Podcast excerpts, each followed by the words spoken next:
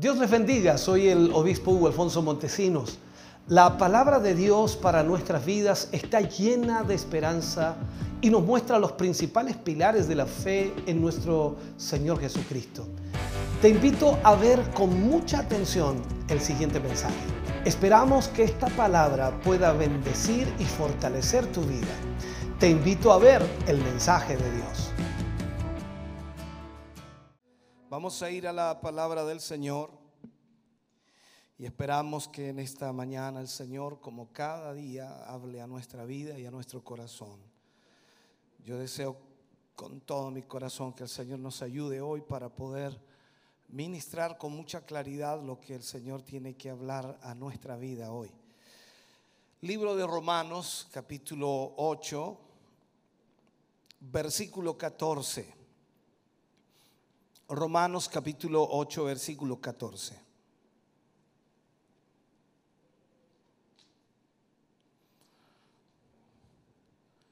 Hemos estado tratando cada domingo la serie del Espíritu Santo. Este vendría a ser el tema número 19 de esta serie. Y hoy hablaremos acerca de ser guiados por el Espíritu. Ser guiados por el Espíritu. Leemos la palabra del Señor, lo hacemos en el nombre de nuestro Señor Jesucristo. Porque todos los que son guiados por el Espíritu de Dios, estos son hijos de Dios. Volvamos a leerlo. Porque todos los que son guiados por el Espíritu de Dios, estos son hijos de Dios. Oremos al Señor. Padre, en el nombre de Jesús. Vamos ante su presencia en esta mañana, ah, rogando, Señor, que su Espíritu Santo pueda guiarnos en todo lo que hoy ministremos. Guíenos de tal manera, Señor, que el corazón y vida de cada creyente aquí reunido y todos aquellos que están a través de las redes sociales, la televisión o la radio, puedan ser impactados, Señor, a través de esta palabra. Eh, esperamos que su Espíritu nos guíe. Que podamos en esta hora, Señor, ser bendecidos, edificados, fortalecidos y también, Señor, exhortados y aún reprendidos si es necesario. Tomamos, Señor, en esta hora, Señor, la posición de oyentes y esperamos que usted hable a nuestra vida para que podamos ser bendecidos. En el nombre de Jesús, Señor, le rogamos su gracia, su misericordia y su bondad sobre cada uno de nosotros, para la gloria de Dios. Amén y amén, Señor. Fuerte ese aplauso de alabanza al Señor. Aleluya. Bien, vamos a hablar entonces, como dije en el día de hoy, y usar como título, guiados por el Espíritu. Este versículo es muy, muy fundamental. En todo este análisis que hemos estado haciendo acerca del Espíritu Santo y también muchos otros temas que hemos tocado acerca de la iglesia, la edificación de la iglesia, la edificación del ministerio, muchos otros temas que hemos estado hablando a lo largo de estos meses, he buscado incesantemente, y lo digo con mucha honestidad, en vano he buscado en la Biblia una forma para conducir el servicio de la iglesia o la liturgia de la iglesia. He leído y he leído una y otra vez pasajes y más pasajes tratando de encontrar algo que nos indique cómo debe ser el servicio de la iglesia. Yo pensé y lo he pensado muchas veces, que como toda iglesia grande, hablando de la iglesia primitiva, en el crecimiento, en la proyección, en lo que Pablo también instauraba en cada una de las iglesias y los consejos que daba a Timoteo, a Tito y en fin, todos los libros que Pablo escribió, en ellos iba a encontrar algo que me permitiera entender cómo era el servicio de la iglesia debería haber alguna forma. En alguna parte de la Biblia podría encontrar seguramente la forma correcta a seguir. Porque lo que más deseamos es hacer la voluntad de Dios. Pero buscando y buscando me di cuenta que la Biblia no revela instrucciones en cuanto a esto. No dice absolutamente nada. Encontré que simplemente debemos ser guiados por el Espíritu de Dios. Ser guiados por el Espíritu de Dios. El problema de todo esto, que la más grande falacia de la iglesia se halla en esto. Algunos se atribuyen de que lo que ellos hacen en su culto es la voluntad de Dios y es la perfecta voluntad de Dios, a tal extremo que cualquier otra forma diferente a lo que ellos hacen no es de Dios. Y ahí está el problema y la falacia de todo el sistema religioso ha martillado una y otra vez y ha marcado una y otra vez sus formas, sus ritos, y de alguna manera han invitado a Dios para que se una a ellos para poner estas cosas en práctica. O sea, una vez que ellos deciden cómo hacerlo, deciden cómo ejecutarlo, cómo realizarlo, invitan a Dios para que tome parte en ello. En muchos lugares te entregan una hoja del programa en la puerta de entrada de la iglesia y al leerla sabes que va a ocurrir minuto a minuto en el culto. Puede ser muy bueno, quizás para una ocasión especial puede ser muy bueno, organizarlo de tal manera que podamos tener un tiempo acotado el cual aprovechemos al máximo. Pero no lo podemos hacer siempre. En una oportunidad fui a predicar a un lugar. Y de verdad lo primero que de alguna manera vi fue cuando llegué a ese domingo en la noche donde estaba invitado y fue un gran letrero frente a la iglesia que aseguraba, en las palabras que decía, que aseguraba a todos que la reunión terminaría a las 8 de la noche. Y el culto comenzaba a las 7. Y como el culto comenzaba a las 7, yo pensé inmediatamente, tengo muy poco tiempo. Normalmente yo predico una hora y el culto dura una hora, o sea, tengo muy poco tiempo. Pero después de estar sentado allí en esa reunión, en ese servicio, por una hora totalmente seca y desolada, salí sintiéndome seguro que esa sola hora era más de lo que se podía aguantar en un culto así. Dios nunca quiso, y lo digo así, Dios nunca quiso que la adoración fuera así. Él quiere que nosotros seamos entusiastas, que haya vida fluyendo a través de nosotros, que pueda existir la maravilla y el mover del Espíritu de Dios en nuestra vida. La, historia de Israel, por ejemplo, cuando buscamos en la Biblia, en la Escritura, y miramos el viaje de Israel a la tierra prometida, es una historia en realidad del liderazgo del Espíritu Santo. El liderazgo del Espíritu sobre un pueblo. Dios le dio a Israel el Espíritu en la forma de un fuego de noche y una nube de día. Para Israel eso era el Espíritu de Dios, porque recordemos que las instrucciones que fueron dadas a Moisés era que cuando la nube se moviera, el pueblo debía moverse. Y cuando la nube se detuviera, el pueblo tenía que detenerse. Era tan simple como eso, pero increíblemente nosotros hasta el día de hoy no logramos entender lo que es la dirección del Espíritu. Mientras Israel obedeció, ellos encontraron las ricas bendiciones de Dios siempre disponibles para ellos, porque se sujetaban y se sometían a la voluntad de Dios. Dios le dijo a Moisés, no avances antes del Espíritu, ni tampoco te quedes atrás del Espíritu. Si el Espíritu se mueve, tú te mueves. A donde vaya tú vas. Vale la pena observar entonces que el Espíritu de Dios no los dejó donde estaba el maná. Quiero que entienda esto. No es que Dios se detenía con la nube donde estaba el maná o donde estaba el agua o donde estaban las codornices. Quiero que me sigan esto.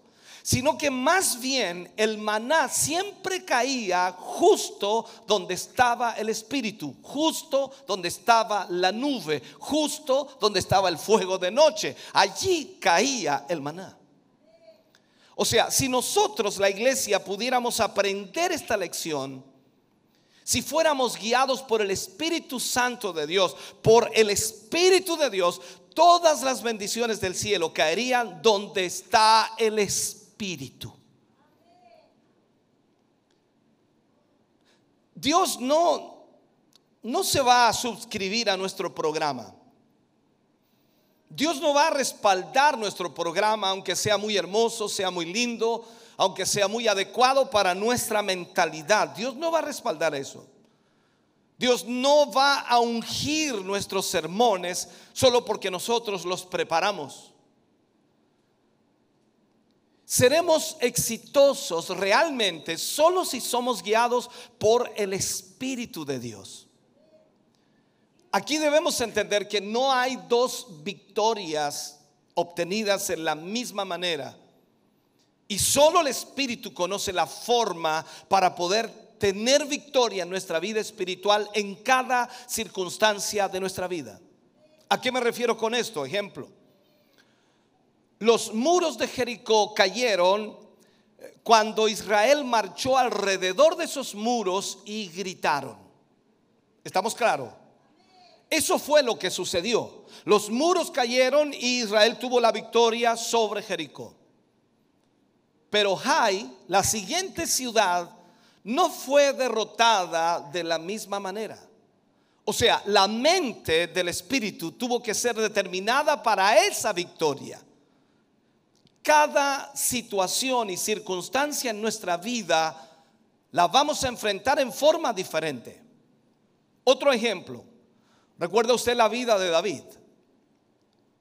Cuando David se enfrentó en una oportunidad a los filisteos, cuando llegaron al valle, de acuerdo a la historia bíblica, David buscó a Dios y él le respondió y con un ataque frontal David ganó ese día la batalla contra los filisteos porque Dios le dijo que debía hacerlo de esa manera.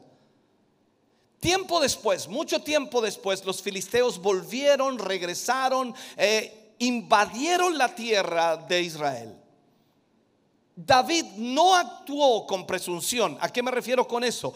David no dijo, así como lo hice la vez anterior, así como ataqué en forma frontal la vez anterior, lo voy a volver a hacer de nuevo. No, no hizo eso, sino lo que hizo David fue buscar nuevamente al Señor para dejarse guiar por el Espíritu de Dios. Y esta vez Dios le dijo, rodea por detrás. Aparece allí en 2 de Samuel 5, 17 al 25 toda esta historia. Rodea, dice, por detrás de ellos. Espera frente al árbol de las balsameras y cuando escuches el sonido en las copas de las balsameras, esa será la señal de que el cielo ha entrado en esta batalla. Cada lucha, cada presión, cada problema, cada dificultad, cada circunstancia en la vida debe ser guiada por el Espíritu para que podamos tener victoria. Esto no es de repetir lo que hicimos anteriormente, hacer lo mismo que hicimos la otra vez. Toda experiencia cristiana puede ser buena y es una gran verdad. Pero no podemos repetirla porque necesitamos ser guiados por el Espíritu, porque el Espíritu hará totalmente diferente las cosas. Lamentablemente, la gran iglesia pentecostal se ha reducido solo a una maquinaria. Y puedo añadir, solo como un robot continúa marchando alrededor de los muros que nunca caen. Un hombre puede ser más o menos exitoso, incluso escribir un libro de cómo lo hizo, y ese libro puede transformarse, como llaman algunos en, esta jerga, un bestseller entre los predicadores y todos querrán leer la experiencia de ese predicador. Me han preguntado muchas veces, pastor, ¿cuándo va a escribir un libro? ¿Para qué voy a escribir un libro si el Espíritu Santo actúa de forma diferente cada vez? Y usted dice, pero sería bueno conocer su experiencia. ¿Para qué? Para que trates de imitarla y en realidad no te va a funcionar. Porque ha funcionado solo una vez. Es como decir, los muros de Jericó cayeron cuando dimos vueltas y gritamos, anda a dar vueltas en la ciudad a ver si cae. Y tenemos a un montón de creyentes o cristianos haciendo lo que otros hicieron en el pasado y no se dejan guiar por el Espíritu. Entonces Pablo escribe los dos libros de, que van eh, escritos hacia Timoteo, eh, hablándole a Timoteo, y le habla de las cosas que iban a suceder en nuestro tiempo. El gran predicador vio el día cuando solo habría una forma totalmente sin poder cuando la iglesia incluso ya no iba a ser una cosa del cielo guiada y gobernada por el Espíritu de Dios, sino que sería meramente una institución guiada y dirigida por obispos, por pastores, por líderes, por ancianos, por diáconos, por prelados y poetas. Pablo habló de eso. Nosotros queremos el poder y la bendición de Dios. Pero lastimosamente rechazamos el único camino y la única senda que nos guiará a las bendiciones de Dios. Y esa es la senda de Pentecostés, la senda de ser guiado por el Espíritu de Dios. Y esa es una senda costosa, un camino difícil. Te va a costar tu vida si quieres tener la vida de Dios en ti. No puedes ser guiado por esa vida a menos que tú mismo poseas esa vida, la vida de Dios. Nosotros luchamos para interpretar la palabra, ¿no? Y es una verdad. Y luchamos para interpretar la palabra por medio de la educación. Tratamos de educarnos. Y tú vas a encontrar a personas que tienen un alto conocimiento teológico, un alto conocimiento o un intelecto muy avanzado y tratan de interpretar la palabra de Dios de acuerdo a la norma general de cualquier otro libro. Y el hacer eso rebaja a la Biblia a un libro terrenal. Y la Biblia no es un libro terrenal. La Biblia es un libro celestial. Esa es la razón por qué hoy día hay tantas versiones de la Biblia. Porque simplemente están tratando de producir un libro que la mente carnal pueda leer y entender. Eso ha sido la maldición de nuestro tiempo. Hoy hay cientos de versiones de la Biblia. Y cada día saldrán más y más versiones de la Biblia para que tú y yo la podamos entender, para que nuestra mente carnal pueda comprender supuestamente los planes o propósitos de Dios o la voluntad de Dios. Y tú te das cuenta que a pesar de haber tantas traducciones y tanta Biblia en el mundo, parece que la gente está peor que antes. Debes entender esto. La Biblia es una revelación y también contiene una revelación. Para conocer su verdad debe ser revelada a nosotros por el Espíritu de Dios. Recuerda esto. Jesús estaba junto a los discípulos y le pregunta a ellos, ¿quién dicen ustedes que soy yo? Pedro respondió, y él lo hizo rápidamente. Le dijo, tú eres el Cristo, el Hijo del Dios viviente. ¿Qué le dijo Jesús? ¿Recuerdas eso? Inmediatamente Jesús le respondió, bienaventurado eres, porque no te lo reveló carne ni sangre, sino mi Padre que está en los cielos. Esto es algo que debe ser revelado por el Espíritu. Tú puedes ir a estudiar, tú puedes estudiar teología, tú puedes ir a un instituto bíblico, no es malo, entiéndeme por favor, pero tú no puedes salir de allí pensando que tienes la última revelación. Porque te han educado mentalmente y te han educado a través del conocimiento racional del ser humano. Tú necesitas una experiencia mayor, necesitas la vida del Espíritu para que Dios te revele lo que realmente significa cada palabra escrita en este libro. Las cosas de Dios son espiritualmente discernidas. Dice que la mente carnal no puede captar el significado profundo y escondido de la escritura. O sea, el hombre carnal no discierne las cosas del espíritu. Sin embargo, la iglesia continúa en su esfuerzo carnal por interpretar a Dios. Por supuesto que Dios no premia la ignorancia y eso lo sabemos y entendemos. Debemos leer la palabra, debemos estudiar la palabra, pero tampoco premia el aprendizaje del mundo. Tú no puedes pensar que porque estudias la escritura, tú tienes la verdad. Tú necesitas la verdad revelada de Dios. Recuerda algo, experiencia en la escritura Jesús estuvo con los discípulos por tres años y medio. El maestro de maestros, el Hijo de Dios, revelado a este mundo.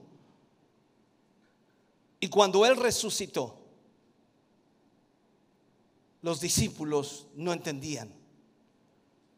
Aún Tomás decía, si no tocare con mis manos sus heridas, no creeré. En una oportunidad ellos dicen, muéstranos al Padre y nos basta. Él les dice, tanto tiempo que estoy con vosotros y no me habéis conocido. Tiene que haber una revelación.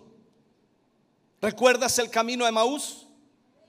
Cuando esos dos discípulos iban cabizbajos, lamentándose por lo que había ocurrido, que el Jesús que creían que era el Mesías, había sido muerto, crucificado, sepultado, y ahora no sabían qué iba a ocurrir. Y Jesús se pone al lado de ellos y comienza a hablarles por todos los profetas, pasando por uno y otro y otro, hablando de lo que tenía que suceder y padecer, y ellos no entendían nada. Cuando pasaron a su casa, Jesús hizo como que iba más lejos, lo invitaron a sentarse a la mesa y cuando Jesús partió el pan, ellos se dieron cuenta y desapareció. Y ellos dijeron allí, por eso ardía nuestro corazón cuando nos hablaba.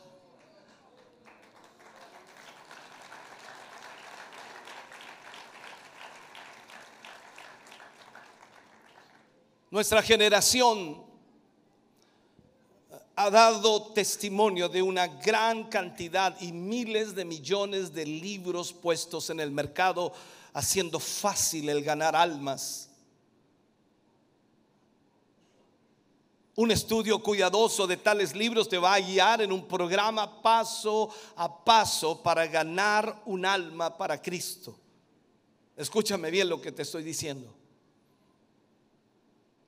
Ahora, eso ignora absolutamente el hecho de que cada hombre, cada mujer requiere un programa diferente.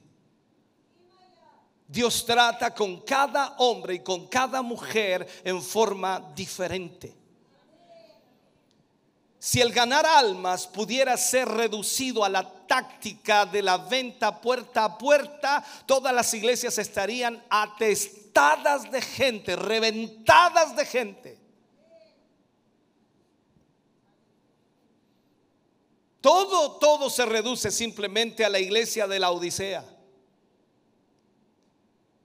El hombre, el hombre ha tomado el liderazgo de la iglesia y ha pasado por alto el liderazgo del Espíritu Santo y el hombre ha puesto sus propias ideas y como resultado hoy día tenemos el llanto de los bebés espirituales, el sufrimiento de los bebés espirituales, esos recién nacidos en el santuario y es una cosa rara, hermano querido, porque no tienen alimento, no tienen la guía ni la dirección para sus vidas espirituales. La atracción de la iglesia hoy día está en su habilidad de ser guiada por el Espíritu. No habrá nada que atraiga más a este mundo que una iglesia que sea guiada por el Espíritu de Dios. Cuando encuentras una iglesia que es guiada por el Espíritu, encontrarás que la gente es atraída a esa iglesia. Los hombres, hermano querido, no pueden venir a Dios a menos que sean atraídos por Él. Y, y, ese poder de atracción parece descansar en las iglesias gobernadas y operadas por el Espíritu. No hay otra manera. Déjame mostrarte otro ejemplo bíblico. Noé. Dios lo comisionó para construir el arca. Y es un ejemplo clásico de esta verdad. Dios le dijo que construyera el arca, le dio las dimensiones, le dio la estructura que él quería que tuviera esa arca. Noé, guiado y dirigido por el Espíritu, construyó el arca para albergar a su familia y a los animales que Dios iba a meter dentro de esa arca. Cuando el arca estuvo lista, los animales entraron solos por su propia voluntad al lugar que les habían preparado. ¿Recuerdas eso? ¿Lo has leído? ¿Te lo contó la eh, profesora de escuela bíblica? Noé no tuvo que hacer un rodeo al estilo vaquero para alcanzar a los animales y llevarlos al arca. Ellos entraron simplemente cuando el lugar ya estaba provisto y el Espíritu de Dios se movió y trajo a cada pareja de cada animal sobre la tierra y los introdujo en el arca. No hubo aglomeración. Jesucristo es la única arca de seguridad en la hora oscura que vivimos. La iglesia es su cuerpo. Y es el lugar de reunión en donde el Espíritu de Dios puede obrar y puede moverse. Y por supuesto, en esta tierra, hermano querido, la iglesia es el depósito del Espíritu Santo. Pablo lo dijo claramente cuando escribió a los Corintios. Este tesoro es puesto en vasos de barro para que la excelencia del poder sea de Dios y no de nosotros.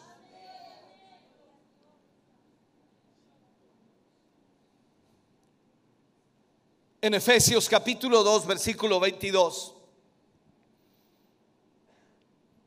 Dice, en quienes vosotros también sois juntamente edificados para morada de Dios en el Espíritu. Es a Cristo donde los hombres pueden huir de las tormentas de la vida como lo que te pasó a ti, a ti, a ti, a ti, a ti y también a mí. Es a Cristo en donde los hombres pueden huir de cada circunstancia de la vida. Donde haya una iglesia guiada por el Espíritu, Cristo será levantado. Y, y escúchame bien, la gente perdida que está muriendo correrá a ese lugar para encontrar seguridad. Correrá a ese lugar porque allí Cristo está siendo levantado. ¿Qué dijo Jesús? Levantad mi nombre, yo los traeré a vosotros. Mira, no vas a tener que ni siquiera salir a buscarlos. Levantad mi nombre, yo los traeré a vosotros. Más aún cuando dice, si fuera levantado, atraeré a todos los hombres a mí. Pero cuando la iglesia opera solamente bajo la mente natural, entonces está limitada a lo físico. Pero de otro lado, una iglesia que es guiada por el Espíritu no tiene límites, no tiene barreras. Puede ocurrir lo más increíble, lo más impresionante, lo más extraordinario. El Espíritu Santo rompe la barrera física y nos permite vivir bajo un cielo abierto totalmente. Y un cielo abierto es la unción de Dios descendiendo y vivimos, por supuesto, bajo esa unción y vivimos bajo ese lugar donde los cielos están abiertos. Y la provisión de Dios siempre está allí, donde los cielos están abiertos. Pedro nos dice que Cristo fue nuestro ejemplo. Y eso es una gran verdad. Entonces lo que debemos hacer es mirar su vida por un momento, mirar la vida de Cristo. Si Él es nuestro ejemplo, entonces la primera pregunta que nosotros debemos hacernos es, ¿cómo fue guiado Él? ¿Cómo fue guiado Cristo? Solo si nosotros vemos esto podremos saberlo. Él, dijo de sí mismo, yo solo hago las cosas que veo hacer al Padre. En otras palabras, aunque Él vivió en esta tierra, pudo ver lo que estaba pasando en el cielo y eso es impresionante conocía el mismo carácter y corazón de Dios, podía entonces distinguir claramente lo que el Padre le decía, podía captar, entender, comprender, saber, oír, escuchar lo que el Padre quería que él hiciera. Cada vez que le preguntaban, ¿por qué hace tal cosa? Porque mi padre me pidió que la hiciera. ¿Por qué hablas de esta manera? Porque mi padre me dijo que lo hablara. O sea, todo estaba basado en la voluntad de su padre. Y la pregunta que te hace, si me hago, dice, ¿cómo fue posible eso? ¿Cómo puede ser posible eso? Solo por medio del Espíritu de Dios. Solo el Espíritu podía conectar a Jesús con el cielo. Tú y yo, la única manera de ser conectados con ese cielo es a través del Espíritu Santo. Cuando tú y yo sentimos en nuestra vida el fluir del Espíritu Santo, parece que este lugar se transforma en el cielo. Y es algo impresionante, es algo extraordinario. Esos 10 segundos, 20 segundos, 30 segundos, 10 minutos, un minuto, lo que sea. Ese tiempo a veces reducido, acotado, pero increíblemente precioso y maravilloso que te hace sentir que estás en la presencia misma de Dios.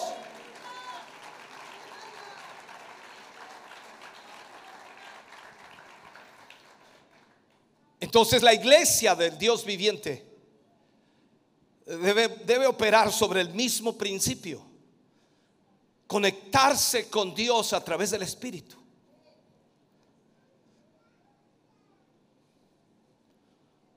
Como Él fue, como Cristo fue en el mundo, así también debemos ser nosotros hoy. La Biblia dice que cuando dejó el desierto, recuerde usted que fue guiado por el Espíritu para ir al desierto y ayunar por 40 días y 40 noches. Dice que cuando dejó el desierto, salió en el poder del Espíritu. Mira esto. Cuando él fue a predicar su primer sermón en Nazaret y se acercó al púlpito a predicar, él dijo, ¿qué dijo? ¿Recuerdas tú las palabras? El Espíritu del Señor está sobre mí por cuanto me ha ungido para dar buenas nuevas. Solo por el Espíritu de Dios, hermano querido, vamos a conocer la voluntad de Dios. Y por el mismo Espíritu debemos cumplir esa voluntad. Pues el mismo espíritu que me da revelación es el que también me da poder.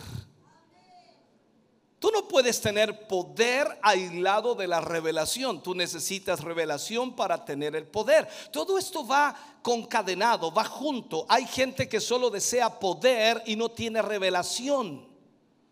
Por eso ves una cosa trágica, una cosa loca, una cosa desvirtuada, una cosa distorsionada de lo que es el Evangelio.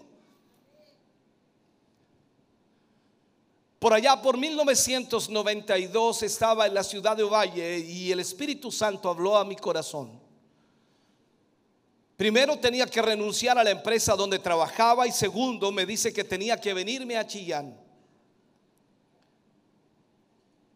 ¿Para qué? Para predicar el Evangelio. Le obedecí. Hice lo que Él me dijo que hiciera. Y el mismo Espíritu Santo que puso eso en mí, también me dio el poder para hacerlo. Y los resultados han sido más allá de lo que yo pudiera haber imaginado. Cuando vamos al libro de Hechos, en el capítulo 10, puedes ver e, esta gran verdad, extraordinaria verdad, de la que te estoy hablando. Porque el mismo Espíritu Santo que guía es también el que da poder. Hay muchos ejemplos en eso, pero tocando solamente algunos de ellos, Cornelio, que era un hombre devoto, aunque no nacido de nuevo, fue guiado por el Espíritu para saber la dirección exacta donde se estaba hospedando Pedro. El mismo Espíritu le hizo saber al apóstol Pedro que alguien venía por él para llevarlo. Y le dice que tenía que ir con ellos y tenía que hablar del Evangelio a ese lugar donde iba. Asimismo, el apóstol Pablo fue prohibido, recordemos, por el mismo Espíritu Santo de ir hacia, hacia Asia. Y tiempo después fue guiado por el mismo Espíritu para ir a Europa la iglesia verdaderamente guiada, hermano querido, dirigida por el Espíritu Santo, ha roto las barreras de la carne y, opera en un reino ilimitado. Es emocionante, hermano querido, saber que tú puedes estar en un lugar y puedes orar y afectar a personas en lugares alrededor del mundo.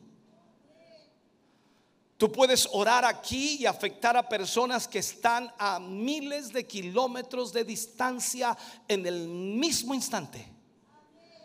Es impresionante. Recuerda algo, cuando la iglesia en Jerusalén oró por Pedro que estaba encarcelado, un ángel del cielo, mira lo que sucedió allí, que me encantaría, hermano, que sucediera eso un ángel del cielo abrió la prisión y permitió que su pastor Simón Pedro saliera libre en, eh, inmediatamente. Si la iglesia no hubiese orado, si la iglesia no hubiese clamado, el ángel no hubiera venido y al mismo tiempo al otro día Pedro hubiera sido muerto, hubiera perdido su cabeza la mañana siguiente.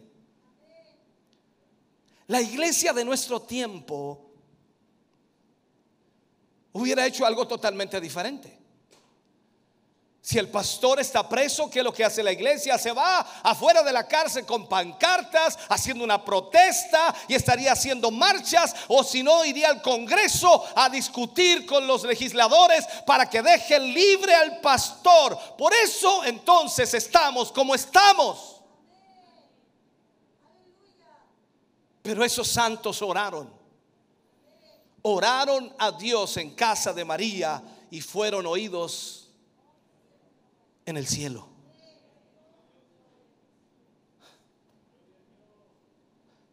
Luego un ángel fue enviado para liberar al predicador. Esa es la manera de operar de Dios cuando hablamos del gobierno del Espíritu Santo. La iglesia, eh, hermano querido, la iglesia verdadera está compuesta de creyentes nacidos de nuevo. Como resultado, estos creyentes son seres espirituales. Cada creyente, cada cristiano, somos seres espirituales.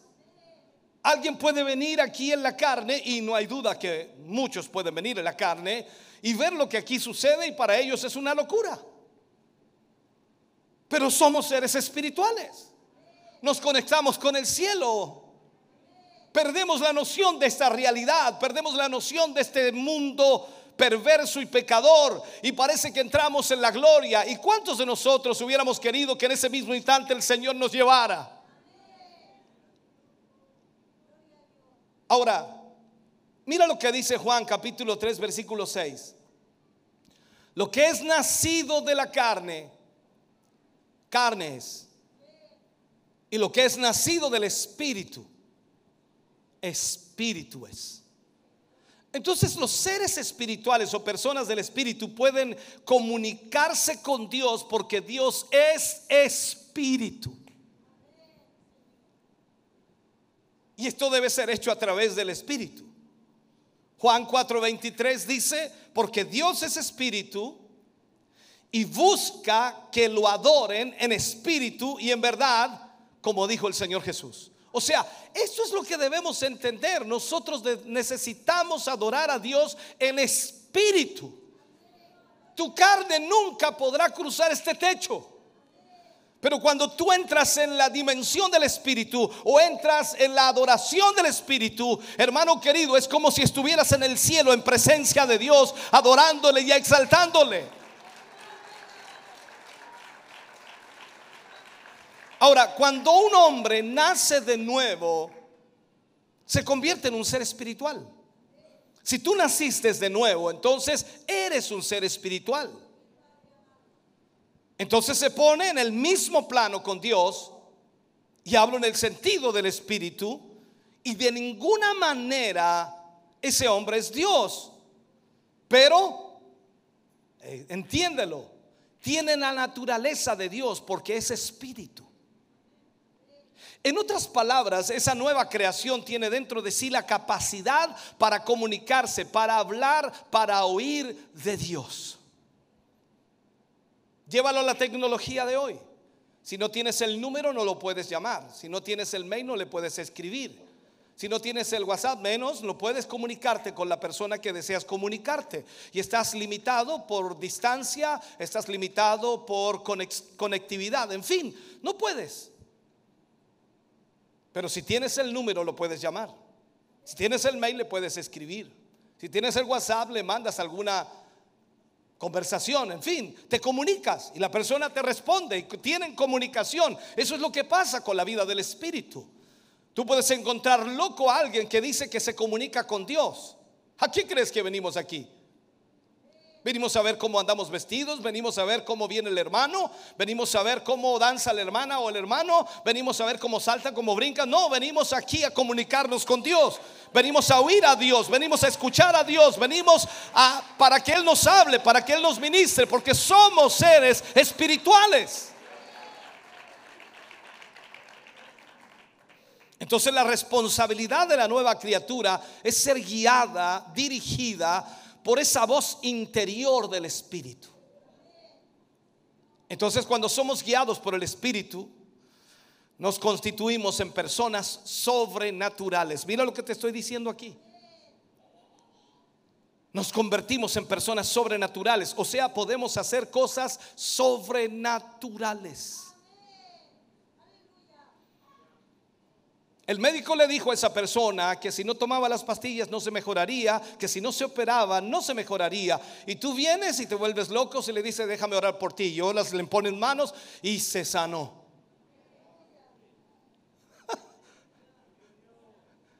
Ella fue al médico y el médico dijo, ¿qué pasó aquí? Las radiografías dicen que usted no tiene nada. ¿Qué tomó? Nada, no he tomado nada. No, algo tomó. Porque aquí no hay nada. Eh, lo que pasa es que yo fui a la iglesia. ¿A quién fue a la iglesia? Fui a la iglesia, allí había un hermano que oró por mí y, y yo sentí un fuego. ¿Qué fuego? Un fuego. El hombre carnal no entiende eso. No comprende de eso. Lo que pasa es que cuando me puso las manos en la cabeza sentí una electricidad en todo mi cuerpo. ¿Qué electricidad? Entonces te conviertes en una, en una persona sobrenatural y haces cosas sobrenaturales. Por eso que tú y yo debemos entender que Dios no se mueve en lo natural, Dios se mueve en lo sobrenatural.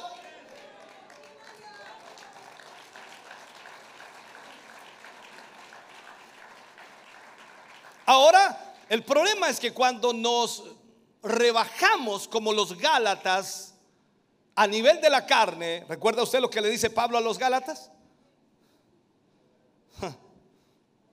Corríais bien. ¿Qué nos estorbó para no obedecer a la verdad? Ellos andaban en la carne. Entonces cuando nosotros nos rebajamos como los Gálatas al nivel de la carne, somos como cualquier ser humano. Por eso no entendemos absolutamente nada. Venimos aquí y no pasa nada con nosotros. No entendemos nada de lo que están diciendo, no comprendemos absolutamente nada. Sentimos un cosquilleo, sentimos algo, una brisa, algo sucedió. Miramos algo, ¿a dónde están tirando viento? No sabes lo que pasa porque humanamente estás en la carne. Disculpa, no quiero ofenderte, pero todos somos carne. Pero cuando nosotros hemos nacido de nuevo, pasamos a ser seres espirituales que nos conectamos con el Dios y creador de todas las cosas. Y ese Dios habita en nosotros.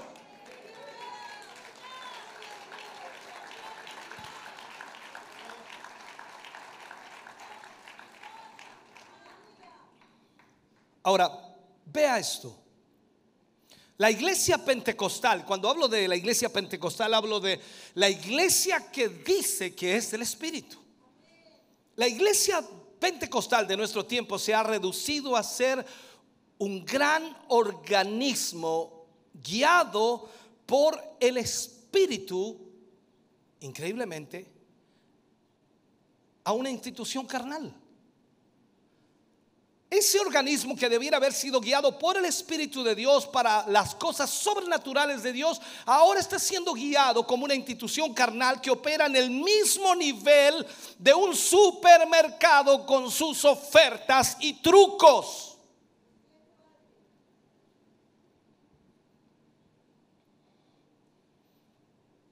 Los cielos se cierran en ese tipo de operaciones. Donde la iglesia está simplemente operando en el poder de una organización humana o en la carne, Dios no puede obrar, Dios no puede moverse.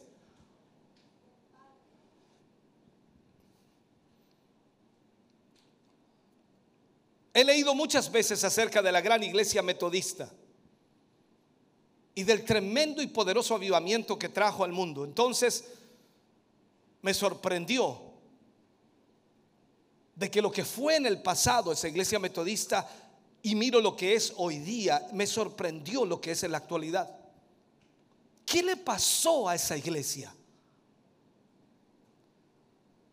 Recuerdo en una oportunidad me encontré con un anciano de eh, una de esas iglesias.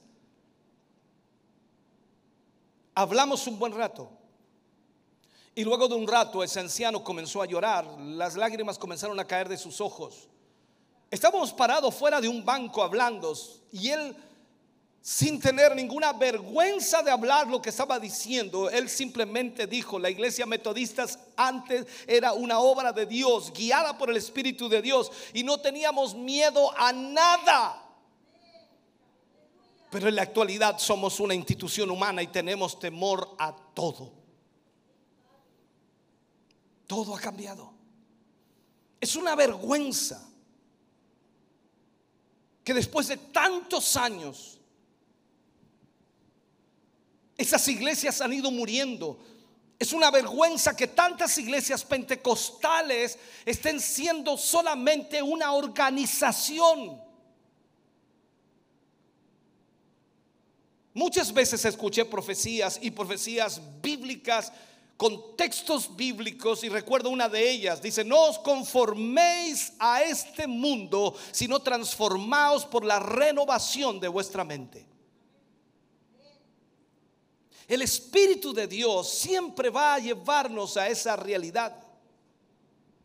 Y el Espíritu de Dios siempre nos va a hablar que esto es lo que debe ser aplicado en nuestras vidas, no tan solo individuales, pero también debe aplicarse en la iglesia como cuerpo, colectivamente, en el nuevo hombre, en el nuevo creyente. Porque el Espíritu Santo dice, la mente de la iglesia debe ser renovada de la mente de la carne a la mente del Espíritu. Recuerde que la Biblia dice que usted salió de las tinieblas a la luz. Es ahí donde está el poder, ya que la mente es el asiento de la habilidad. Si somos guiados por la mente de la carne, entonces estamos limitados al poder de la carne.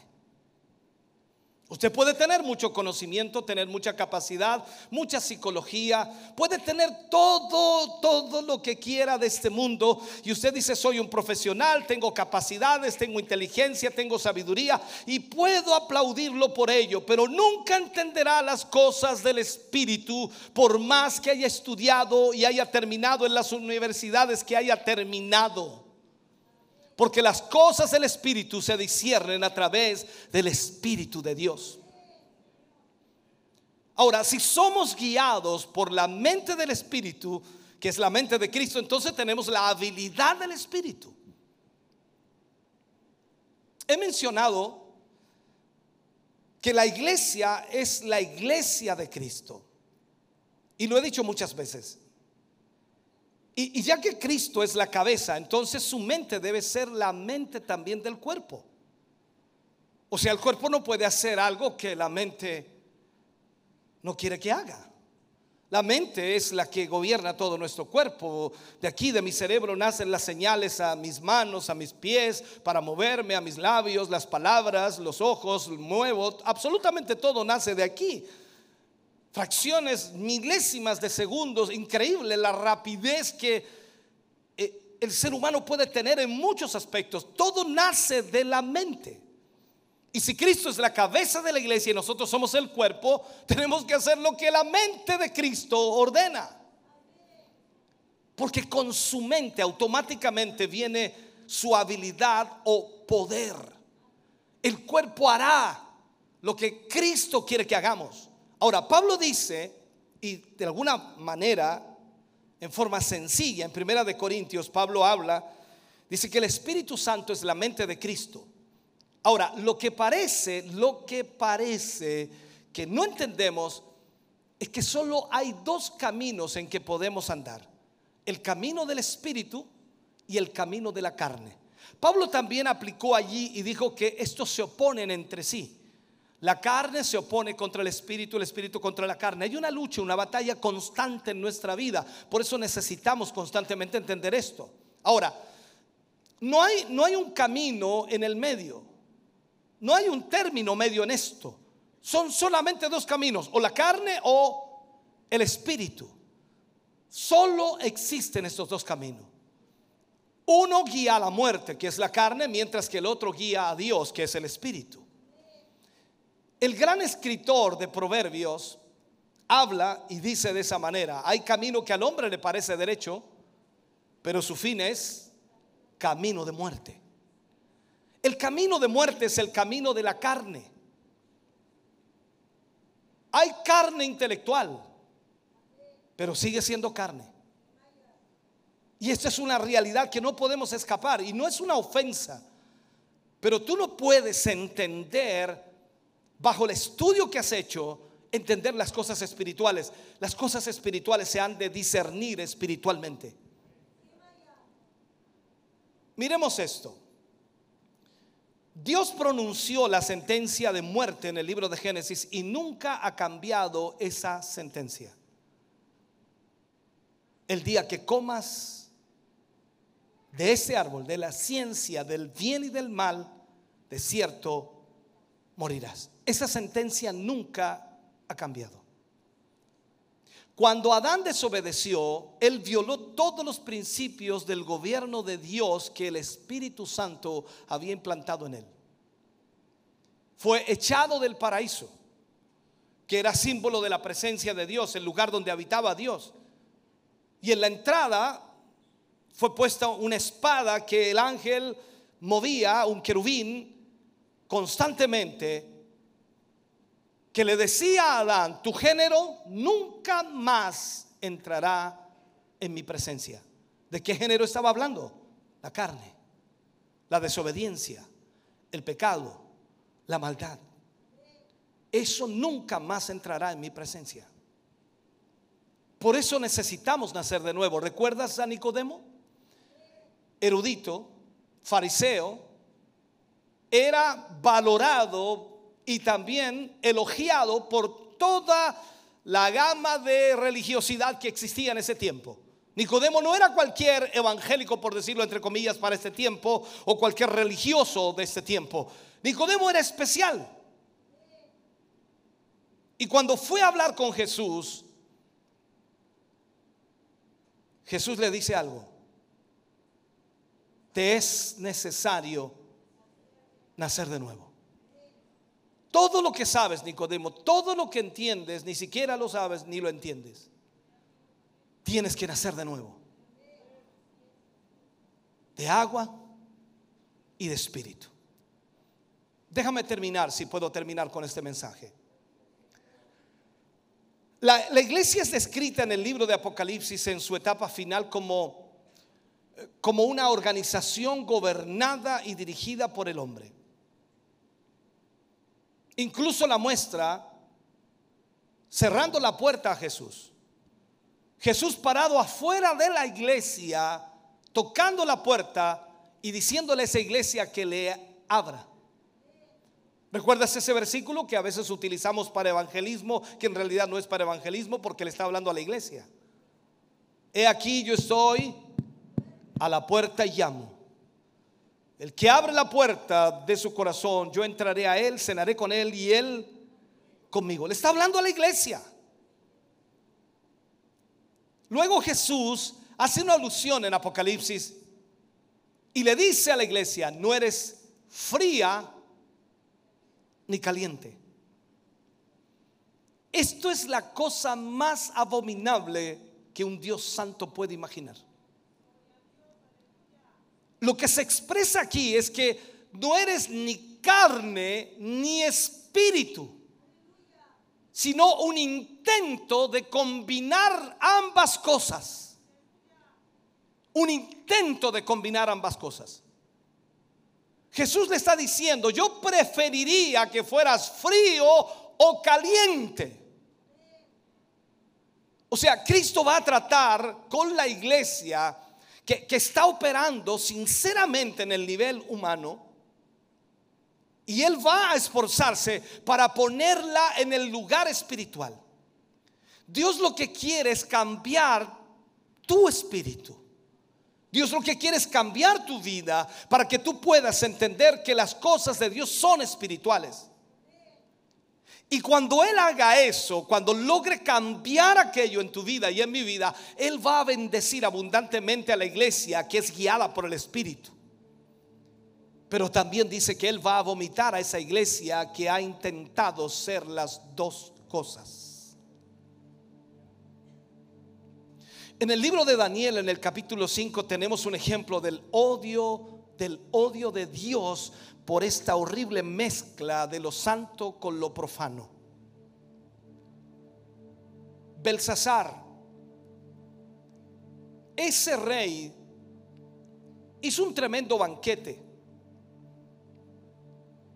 La Biblia dice que con mil de sus príncipes y bebieron vino, se embriagaron, se emborracharon. Y mientras probaba el vino, Belsasar ordenó que trajesen los vasos de oro, de plata, que su padre Nabucodonosor había traído del templo de Jerusalén, para que él y sus príncipes y las esposas de ellos y sus concubinas bebieran en esos vasos. Cuando trajeron esos vasos, en aquella misma hora aparecieron los dedos de una mano de un hombre que escribía delante del candelero sobre la encalada de la pared o el muro alto del palacio real. Entonces el rey palideció al ver aquello y sus pensamientos lo, lo turbaron y se debilitaron sus lomos y sus rodillas daban una contra la otra porque no podía entender la escritura. Aquí quiero que aprendas algo también. Esa escritura venía de Dios. Ningún hombre inteligente, sabio, nadie pudo leer la escritura. Porque no venía de algún libro humano, no era un lenguaje humano, venía de Dios. Ahora, el resto de la historia tú la conoces. La interpretación de Daniel viene Daniel, el Hijo de Dios, interpreta al rey la escritura y le dice al rey, ha sido pesado en balanza y ha sido hallado falto. Esos vasos que Belsasar usó para el desenfreno, la borrachera, habían sido usados en el servicio del templo y eran símbolos del creyente. Aunque Nabucodonosor los trajo a Babilonia, el Espíritu Santo había estado cuidando aquellos vasos para ver que no se perdieran o se profanaran. Todos sabemos el término de la historia. Israel cuando volvió de la esclavitud o volvió al pueblo de Israel, llevaron de vuelta esos vasos hasta Jerusalén. Pero la moraleja de esta historia, Dios de, de alguna manera soportará y tratará con una persona o con un pueblo cuando estén fríos. Pero cuando intenten ser espirituales y traten de hacer cosas profanas, Dios los va a maldecir. Dios puede tratar con una persona de allá afuera que nunca ha conocido el Evangelio y que puede ser el pecador más grande, que puede ser el corrupto más grande, que puede ser el hombre más malvado, la mujer más malvada del mundo. Dios puede soportar y tratará con esa persona. Pero cuando Él ve a gente que le conoció, gente que le recibió, gente que le adoró, gente que le exaltó y trate de vivir una vida profana, Dios los va a maldecir.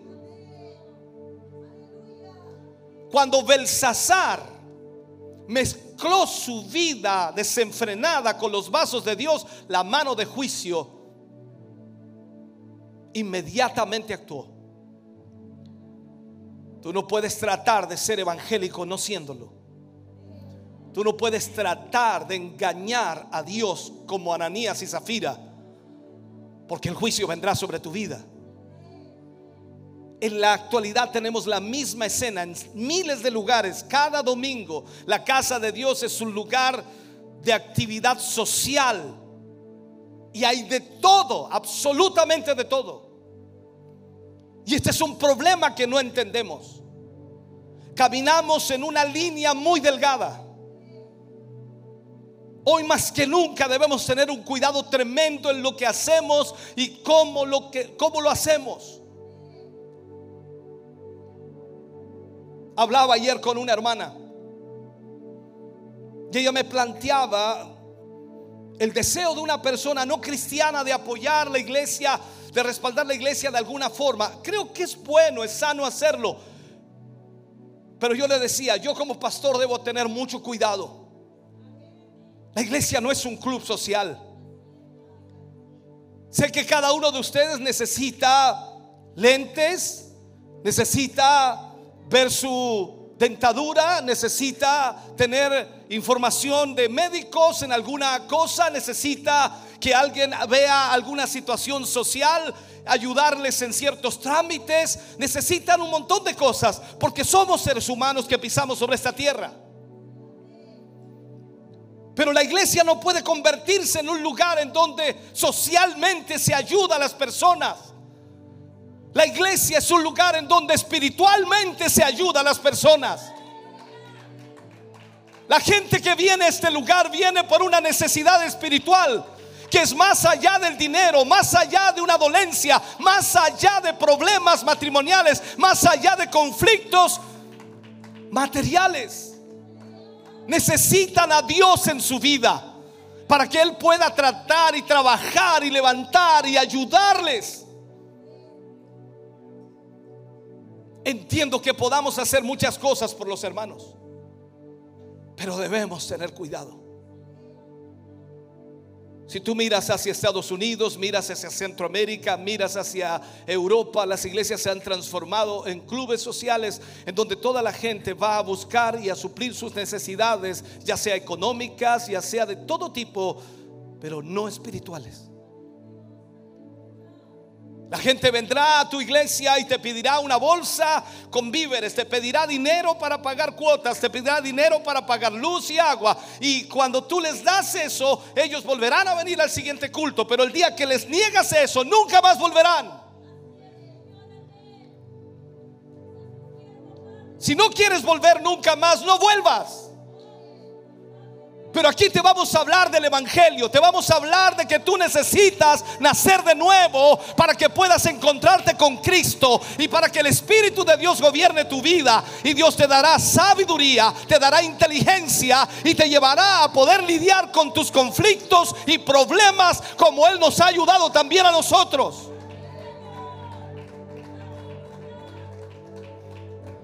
Caminamos en una línea muy delgada.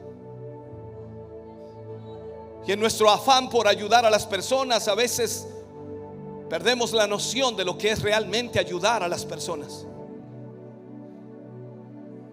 La iglesia es un ente espiritual, no es un ente social. ¿Te ayuda en la sociedad? Sí, una vez que tú te conviertes, una vez que tú eres cambiado y transformado, tú eres útil a esta sociedad. Pero la iglesia no es un ente social, es un ente espiritual. Por eso es que tanta gente hoy se pierde en esta nebulosa y lastimosamente no entiende lo que la iglesia debe hacer en este lugar. Ayúdenos el Señor para que podamos tener cuidado con lo que hacemos y cómo lo hacemos. Porque si queremos hacer caer maná donde no está la nube, no caerá. Si tratamos de sacar agua de la roca y la nube no está allí, no saldrá agua. Nada sucederá. Hoy necesitamos aferrarnos al Señor y confiar en el Espíritu de Dios que nos revelará cuál es la manera y la forma de hacer las cosas que hacemos. La crítica siempre estará presente. Pero lo más importante es estar seguro de que el Espíritu Santo está guiando tu vida. Mientras eso sea así, entonces Dios se glorificará. Y más aún, Dios obrará en forma sobrenatural en todo lo que Él quiere hacer. Ponte de pie, iglesia, por favor. Ponte de pie.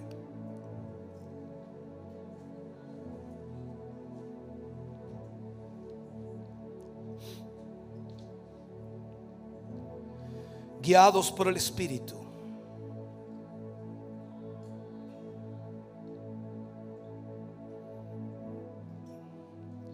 Creo que es lo más difícil para el creyente.